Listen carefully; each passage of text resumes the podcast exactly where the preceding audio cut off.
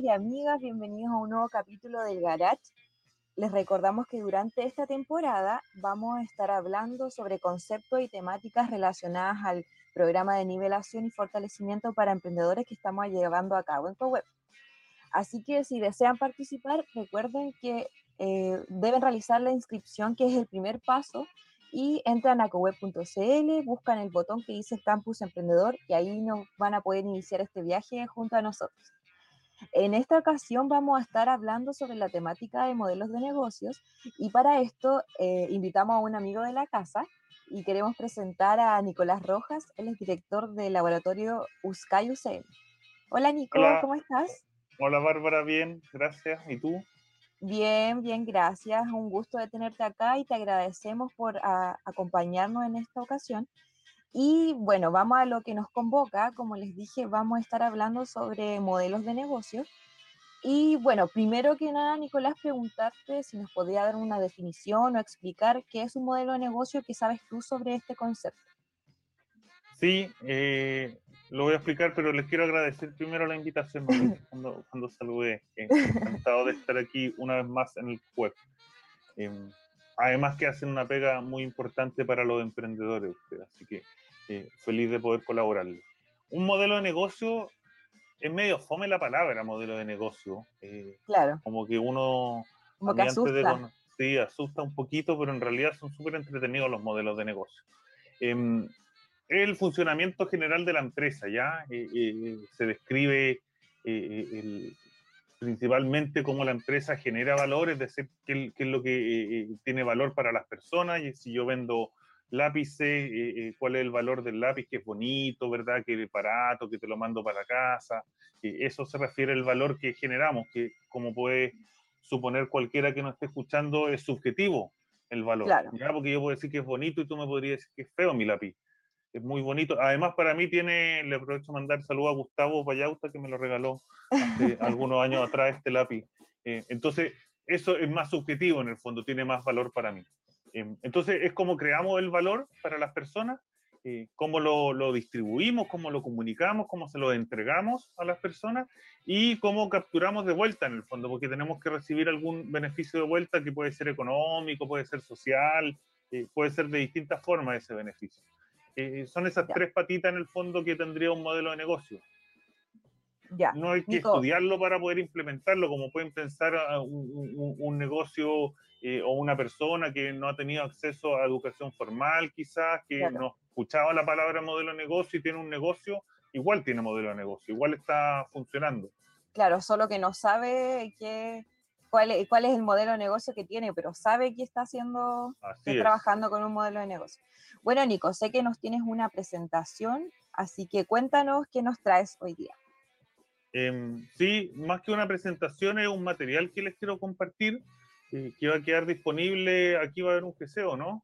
Sí, eh, sí.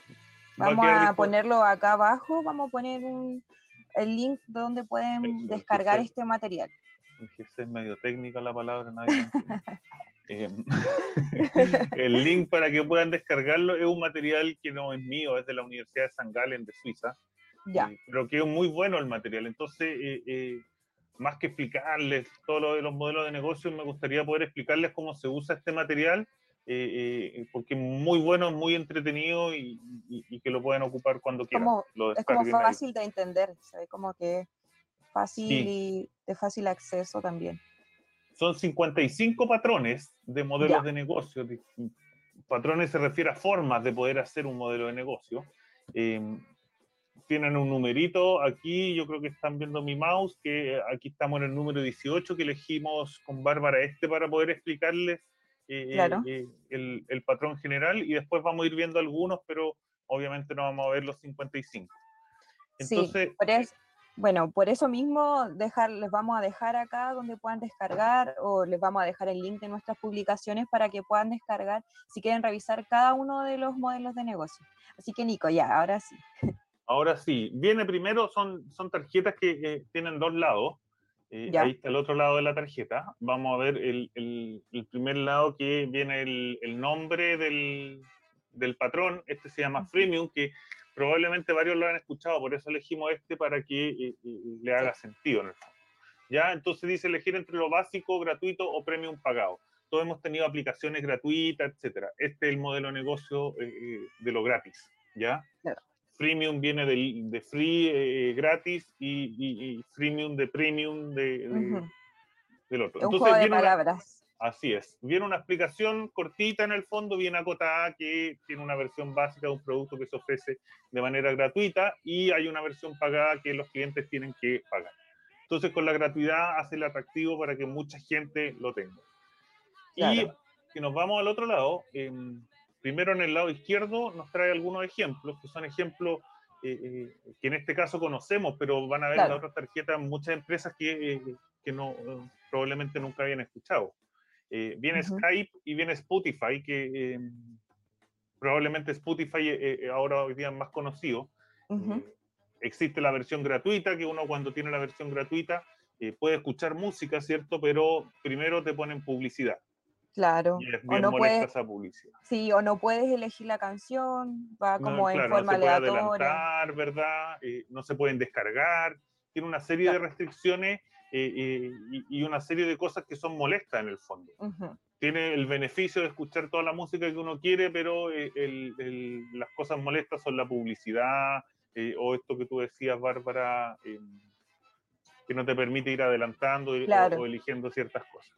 Bueno, em, yo, yo me acuerdo sí que cuando empezó Spotify no era tan restrictivo como es ahora. O sea, antes, claro, cada cinco canciones se salía una publicidad, ahora si no me equivoco te sale como cada una canción publicidad. Bueno, yo creo que la mayoría de las personas ha optado por final pagar el... el... Oye, es que eso que tú dices es súper importante porque el modelo de negocio no es una cuestión estática. Siempre hay que estarlo revisando, siempre hay que estarlo cambiando, ¿verdad? Eh, eh, hay que ir probando si funciona o no funciona. Eh, es mucho de creación, mucho de ir inventando. Entonces, es súper buen ejemplo eso, porque pasa, muy común que pase. Y hay empresas que se demoran muchos años en llegar a un modelo de negocio y, establecerse en eso. Claro. Em, bueno, después de esa explicación, que son súper cuatro líneas de explicación, no, no, no, digamos que una explicación muy acabada, por lo tanto, si a uno le interesa, se mete a internet y, busca Spotify y ve bien cómo el modelo, etc. ¿Ya? E, es, simplemente un, chispazo para, para, poder entenderlo. Acá abajo viene una explicación de cómo y cuándo aplicarlo. Em, y si nos vamos a este lado que también es bien acotada la explicación, y si nos vamos al lado derecho es eh, un canvas, ¿ya? Está un poquito modificado, pero eh, le explico rápidamente cómo llegábamos esto a un canvas.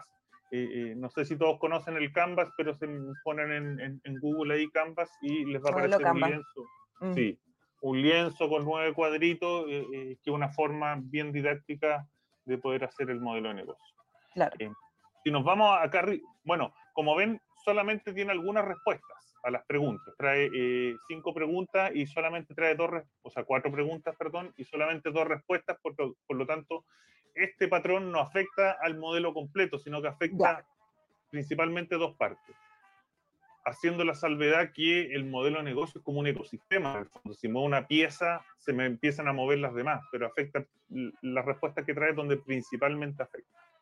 Claro. Em, bueno, el qué se refiere a la propuesta de valor. La propuesta de valor es, lo que vendo, porque alguien me compra, ¿verdad? Eh, es lo que hablábamos al comienzo de lo subjetivo, del valor que estoy generando.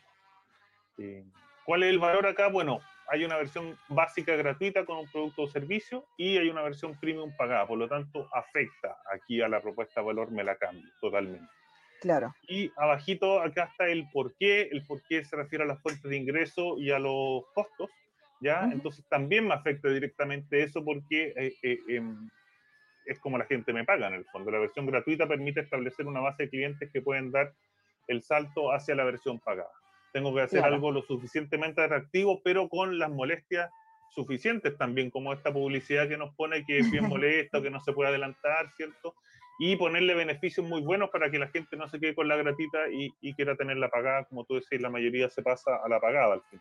Sí, sí, yo creo que ese es el gran, o sea, yo creo que al bajar la aplicación la mayoría de las personas no, no inmediatamente contrata la aplicación premium, sino que prueba y después se da cuenta que es súper molesto y ya va al tiro y paga. También te dan ofertas, te dan pack familiar, entonces ahí tiene harto que ofrecer.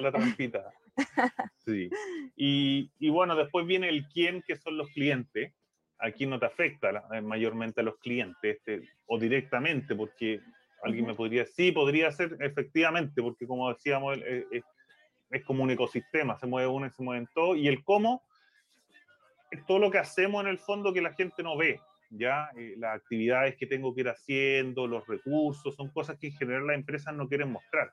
Eh, qué actividades hacen, cuánta gente tienen, cuánto le pagan, ¿verdad? Eh, eh, todas esas cosas uno no, no, no, las muestra a sus clientes, son lo que pasa como tras bambalinas, si lo llamamos al teatro. Entonces, em, esa es la parte del cómo. Este patrón no afecta a esas dos, pero afecta al qué y al por qué, y como van a ver en los otros, hay otros que afectan otras partes de los patrones. Súper. Ya, ahora vamos con otro. Vamos con otro porque este eh, em, se los queríamos explicar para que le haga sentido, porque eh, es, eh, es más conocido. Hay otros quizás que no son tan conocidos y son otras formas de poder hacer, hacer negocio. Yo les ahora lo estamos ocupando, yo hago clase en ingeniería comercial en tercer año. Estamos haciendo un trabajo, mis estudiantes deben estar como locos con las tarjetitas porque la gracia de estas tarjetitas yo la encuentro muy buena, ¿eh? es muy buen material. La gracia de esta tarjeta es que nos obliguemos a pensar. Yo les digo, no es que la tarjeta esté al servicio, no, no, es que nosotros estemos al servicio de la tarjeta y que tengamos que implementar el patrón freemium así tal como lo describe, sino que tomemos ideas, tomemos ideas, tomemos conceptos, cosas que se nos ocurran a partir de, de, este, de este patrón. Aquí les tengo este de etiqueta blanca que eh, eh, son empresas como fantasmas, podríamos decir. ¿Ya? Empresas que no tienen marca, ya por eso se llama etiqueta blanca. No sé, uno va al, al, supermercado, al, a, cualquier supermercado y ve las marcas propias de arroz o de, poroto, ¿verdad? Entonces, eh, porotos marca líder, porotos marca Unimar, porotos marca Jumbo, ¿cierto? La marca del, del, del, supermercado uno que va. Claro. No es que el Jumbo o el líder se dediquen a fabricar porotos, sino que hay una empresa que son eh, eh, estas empresas de, etiqueta blanca que producen por otro y le pongo la marca que tú me digas. ¿ya? Entonces, eso es el patrón de la etiqueta blanca. Em, acá vienen algunos ejemplos. Em, no son empresas que conozcamos, yo puse el ejemplo de los porotos porque quizás es más cercano cuando uno va al supermercado se da cuenta de esas cosas, pero eh, eh, tiene que ver con eso. Y vemos que nos está afectando en el qué y en el cómo, que es la propuesta de valor y lo que está tras bambalina. Entonces, son empresas que apuestan, primero estas marcas son más baratas, ¿cierto? Comprar un poroto marca líder es más barato que comprar uno de, de, otra marca en general. Claro, algunas veces sí, yo creo. Algunas veces sí, sí, es verdad. Em, y ahí hay una diferencia porque, eh, no sé, por ejemplo, las pastas, pastas frescas, esas las hace el supermercado. Y esas en general son más caras porque eh, eh, viene la producción. Esta, esta, este tipo de empresas por lo general apuesta como economías de escala, que son cuando producimos mucho, ¿ya? Entonces hacer muchos por otro en mucho volumen, por lo tanto me sale más barato y puedo vender más barato eh, el producto, ¿ya? Por eso en general son, y hay menos intermediarios. Sí. bueno, igual es parecido a lo que pasa con las tiendas también. Por ejemplo, vemos que tienen, no sé, las grandes tiendas tienen marcas propias y lo mismo, sabemos que dentro de Falabella hay una marca, no sé, Sibila, que es bien conocida como para las, para las mujeres sobre todo, pero sabemos que es de Falabella. Entonces... Pero no es, Falabella el que está produciendo esas cosas, sino que hay una marca que probablemente es china, no tengo idea, pero lo más probable es que sea china y que esté, y que, y que esté produciendo. Sí. Oye, hay otro que me gustaría que encuentro muy entretenido. Eh, ya, a poder mostrarle. Estoy buscando aquí mi, mi ayuda a memoria. Que Ahí está. Y se llama Paga lo que quieras, que es muy bueno este. Em, y que ha funcionado. ¿ah? Em, aquí el comprador es el que determina el monto a pagar. Entonces uno dice, pero ¿cómo si la gente se va a aprovechar? Y no se aprovecha la gente porque em, bueno, acá vienen, vienen eh, algunos ejemplos. Este grupo de música Radiohead, eh, eh, en el año 2007 sacó este disco Rainbow. Ya. Que es un disco pensemos el año 2007 que está pasando todo el tema de la digitalización, ¿verdad? Que eh, los que escuchábamos música en CDs empezaron a perder los CDs, ¿verdad? Em, la gente empezó a descargar, ahí traemos el recuerdo del Emul o el... el Ares. el Ares, todos esos programas que ocupábamos para descargar, que uno lo dejaba toda la noche ahí descargando.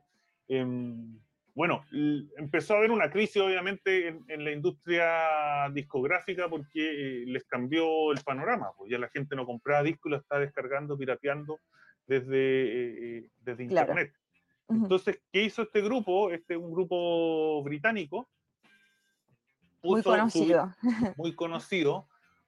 Algunos, porque también lo pongo de ejemplo en mi curso, no, nadie lo conoce. Solo algunos.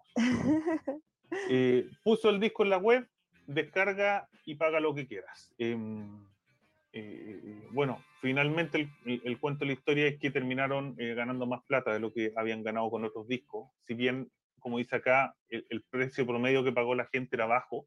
Eh, hubo tanta descarga y tanta gente pagó que eh, ganaron más plata de, de, de, lo que habían presupuestado en, eh, en, este, equipo, en, este grupo. Y como dice ahí, fue el más descargado de su discografía. Tuvo un impacto muy bueno.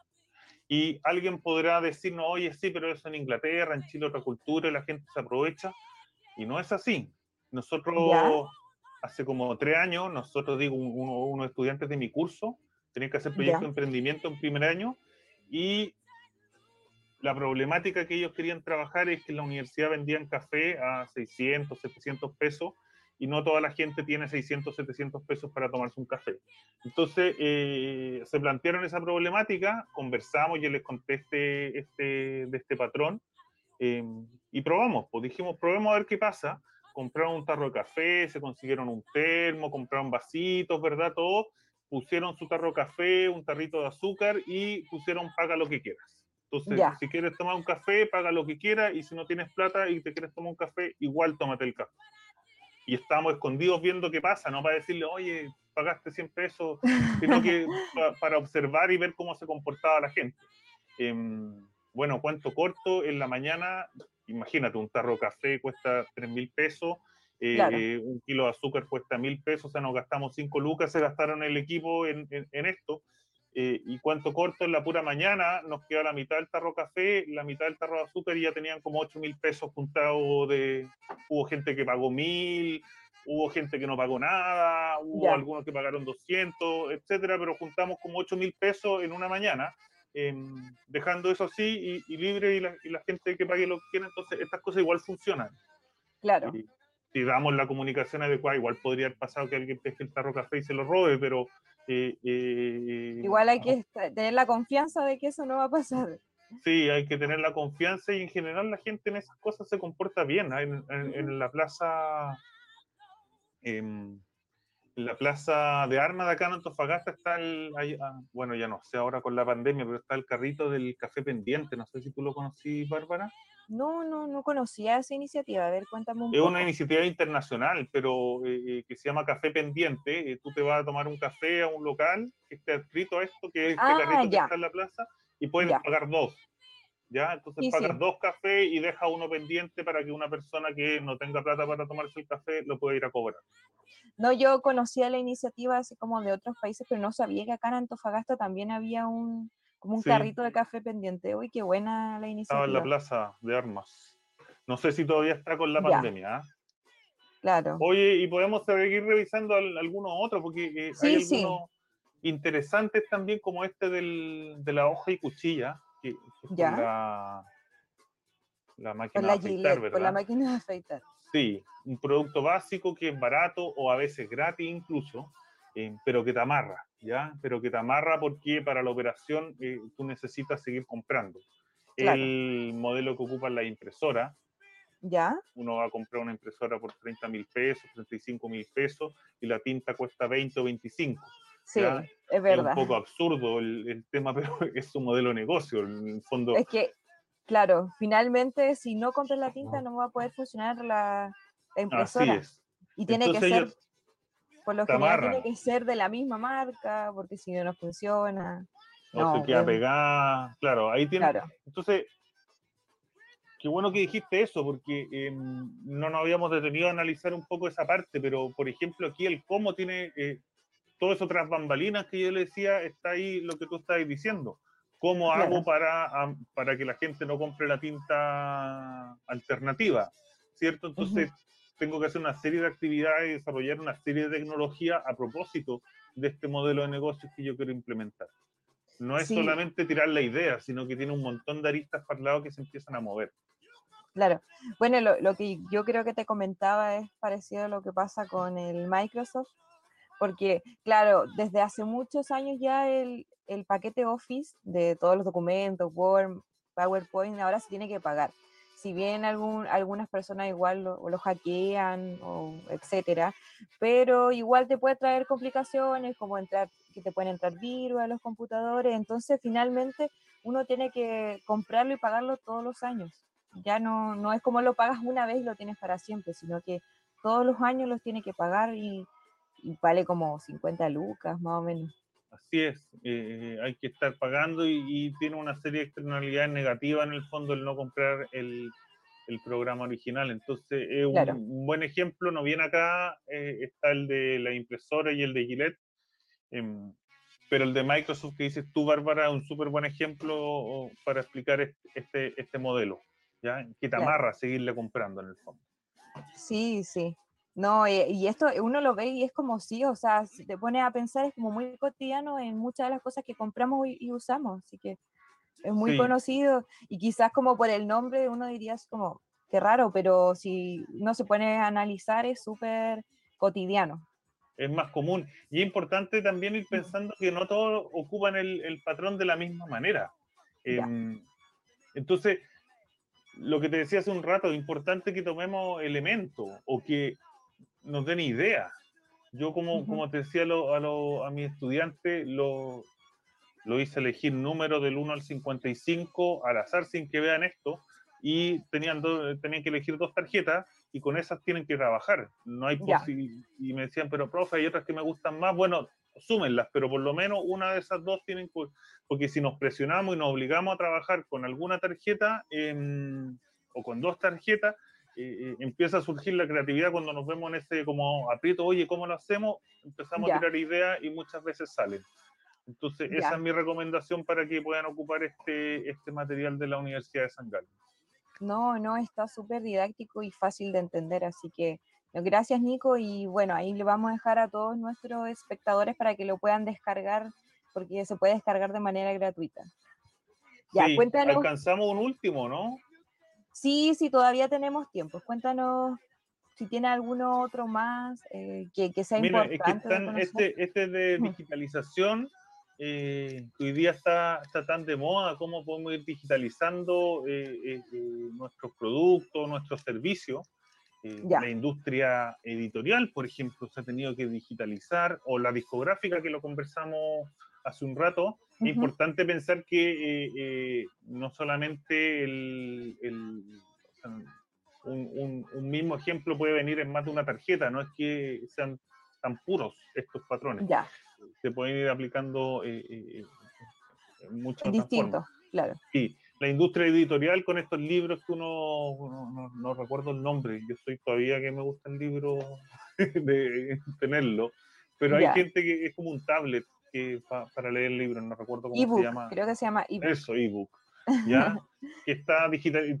Entonces, e, e, es pasarnos a, lo digital en el fondo. Y hay otros que em, tienen que ver con el comercio electrónico, eh, eh, que también los negocios electrónicos nos permiten ahorrar y transparentar, como dice ahí, y pasarnos, no sé, pues ahí está el ejemplo de Amazon, que, mm. que es bien conocido, pero acá en Chile tenemos muchos de esos, eh, bueno, de Argentina, el, el, Mercado Libre, etcétera. Claro.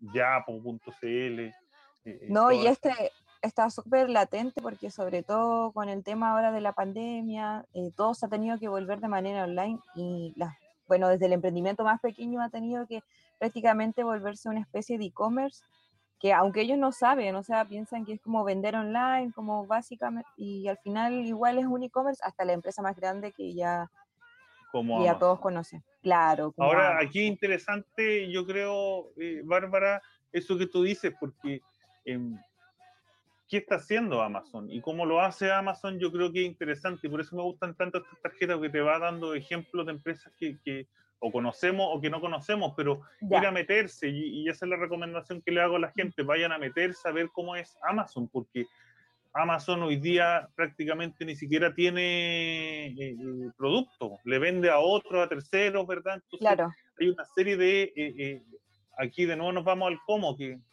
quizás de repente en el Canvas la gente lo encuentra lo más fome, las actividades clave, los recursos clave, claro. pero eso es un mundo infinito que hay mucho que hacer y, y mucho que mirar en el cómo, ya en el cómo lo hacemos, porque si yo no tengo fábrica, si yo no tengo bodega, me ahorro un montón de plata. A lo mejor yo estoy, o sea, Amazon está vendiendo productos que nunca ve Amazon, ¿ya? Y nosotros nunca vamos a conocer una tienda de Amazon, por eso esos emprendimientos crecen tan rápido, porque está todo en Internet, por lo tanto pueden llegar a todo el mundo rápido y van despachando en barco, en avión, dependiendo cómo, cómo lo hagan. No, y, y ahora que Amazon hace un par de meses anunció que iba a tener envíos gratuitos de cierto monto, bueno, eso sí hay que pagar el impuesto de aduana y todo eso, pero ya que tenga envío gratuito para Chile, el, otro extremo del mundo, ya lo hace súper innovador y bueno, como tú decías, como que las empresas, sobre todo las más grandes, van siempre analizando y transformando sus modelos de negocio. Claro, porque aquí lo, caro, lo complejo es la bodega, la logística, eh, eh, toda esa parte en el fondo, cómo aseguramos que el producto que, si yo soy intermediario, cómo aseguro que el producto que están comprando sea el que están vendiendo, entonces hay una serie de políticas de garantía, ¿verdad? Claro. Eh, que, no sé, pues está lleno de, de, los chistes en, en, internet que compran como el juego para el gatito, le llega una cuestión como de este porte, esos como engaños que hay, claro, se tienen que cubrir porque uno como cliente dice yo le compré a Amazon, no le compré a la empresa que muchas veces ni siquiera sabemos cómo se llama esa empresa a la que le estamos comprando realmente. Y al que le voy a reclamar es a Amazon. Sí, sí, por eso igual Mercado Libre ahora igual ha ido implementando estas políticas como de seguridad, como que si pagas y no el producto te vuelve la plata de garantía. Entonces, igual es un poco como imitar el modelo, bueno, que principalmente lo, lo impuso Amazon y, y, ha dado resultados. Pero, por ejemplo, Mercado Libre te sacó, eh, bueno, tiene varios mercados y el apellido, pero está el Mercado Pago, que es bien importante y bien interesante para mm. los emprendedores si estamos hablando de, de comercio electrónico y de digitalización, porque yo he escuchado varias estafas de eh, personas que compraron una polera, ponte tú, por Instagram y pagaron y no les llegó la polera. De hecho, en la noticia salió el otro día un, reportaje de mucha gente que la vio. Entonces, eh, bueno, en primer lugar son emprendimientos en general informales, por lo tanto, eh, no tienen mucha, muchos métodos de pago, ¿verdad? Etcétera. Pero existen estos métodos como Mercado Pago que te da una garantía, porque el mercado pago se libera en el minuto que a mí me llega la polera y yo confirmo, oye, me llegó la polera. No sé si he comprado en Mercado Libre, pero en Mercado Libre es lo mismo, porque eh, claro. yo compré una silla la otra vez, em, fui a recibir la silla y la persona que me dijo, oye, por favor, márcale que la recibiste bien para que me liberen el pago. Ya, perfecto. De esa forma, y Mercado Pago es la misma lógica. Entonces, eso le permite al cliente primero pagar con tarjetas de crédito, que si yo soy un emprendimiento informal que vendo polera, no, no tengo cómo aceptar tarjetas de crédito, o, la mayoría no tiene, o mi página no da confianza para que alguien meta los datos de su tarjeta de crédito.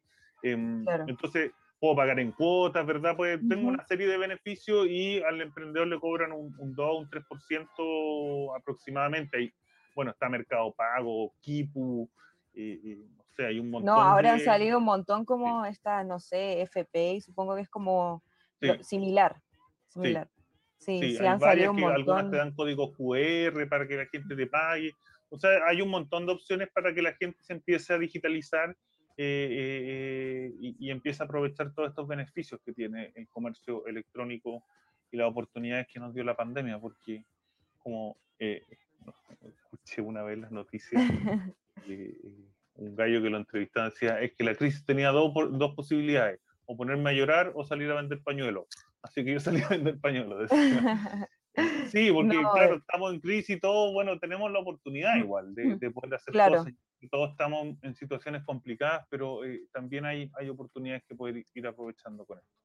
claro, quizás e, era el momento, o sea, ahora muchas empresas, pymes han tenido, o, te digitalizas o te digitalizas, no hay otra. Entonces, eh, bueno, como dice por ahí, por la razón o por la fuerza, y al final aquí tuvimos, estamos en esta, la mayoría en, jugando con esto del e-commerce, que igual a veces es difícil de entender, pero después si uno, si uno lo, analiza es súper sencillo y súper fácil porque desde siempre lo hemos hecho. Como que a veces uno lo, ve y piensa de las grandes empresas, pero al final el estar vendiendo online ya es una forma de, de hacer comercio electrónico. Claro. Así es. Y están como, como conversamos estas formas de mm. pago, etcétera, que, que ayudan mucho, facilitan mucho el cuento. Así que súper. Súper. Bueno, Nico, no sé si ya terminamos o tienes alguno otro que nos quisieras mostrar. No, quería mostrarle eso en el fondo, que, que aprendan a ocuparlo y, dejarle a disposición el, material para que los emprendimientos lo ocupen, ya, y lo difundan, porque creo que es un buen material de la Universidad de San Galen, voy a dejar de compartirle, eh, eh, y, creo que los buenos materiales tenemos que compartirlos con todas las personas que creamos que lo pueden ocupar, así que eh, la invitación a que lo descarguen y lo difundan con sí. la gente que creen que, le podría interesar. Mira, nos encantó el material, así que muchas gracias, Nicos. Como decíamos, vamos a dejar acá el link. Uy, vamos a dejar el link del. Sí, se me desmayó el micrófono. Vamos a dejar el link aquí de eh, donde puedan descargar este material. Lo pueden revisar con mucho más tranquilidad, pero hay 55 opciones o 55 modelos de negocios que pueden ahí ir implementando en sus negocios. Así, que te damos las gracias, Nico, por acompañarnos. No sé si le quieres dejar un último mensaje a los emprendedores. Eh, no, no, como mensaje no. Ojalá que, que, les vaya bien nomás. Y te quiero agradecer la invitación, lo pasé muy bien. Gracias, Bárbara. no, gracias a ti, muchas gracias a Uskai, que son nuestros amigos. Siempre podemos contar con ustedes y lo mismo ustedes con nosotros. Así, que muchas gracias. Somos todos del mismo eh, sistema colaborativo. Así que Genial, genial de tenerte aquí. Bueno, muchas gracias, encantado. No, muchas gracias a ti y muchas gracias a nuestros espectadores también por acompañarnos en un nuevo capítulo. Eh, recuerden que pueden ver este capítulo, va a quedar en YouTube, así que pueden ingresar a nuestras redes sociales también y nuestro canal de YouTube, nuestro canal de Twitch, que nos encuentran como CoWebCL. Así que muchas gracias a todos. Nos despedimos, Nico. Que estés muy bien y que estén, nos vemos en un próximo capítulo. Ah.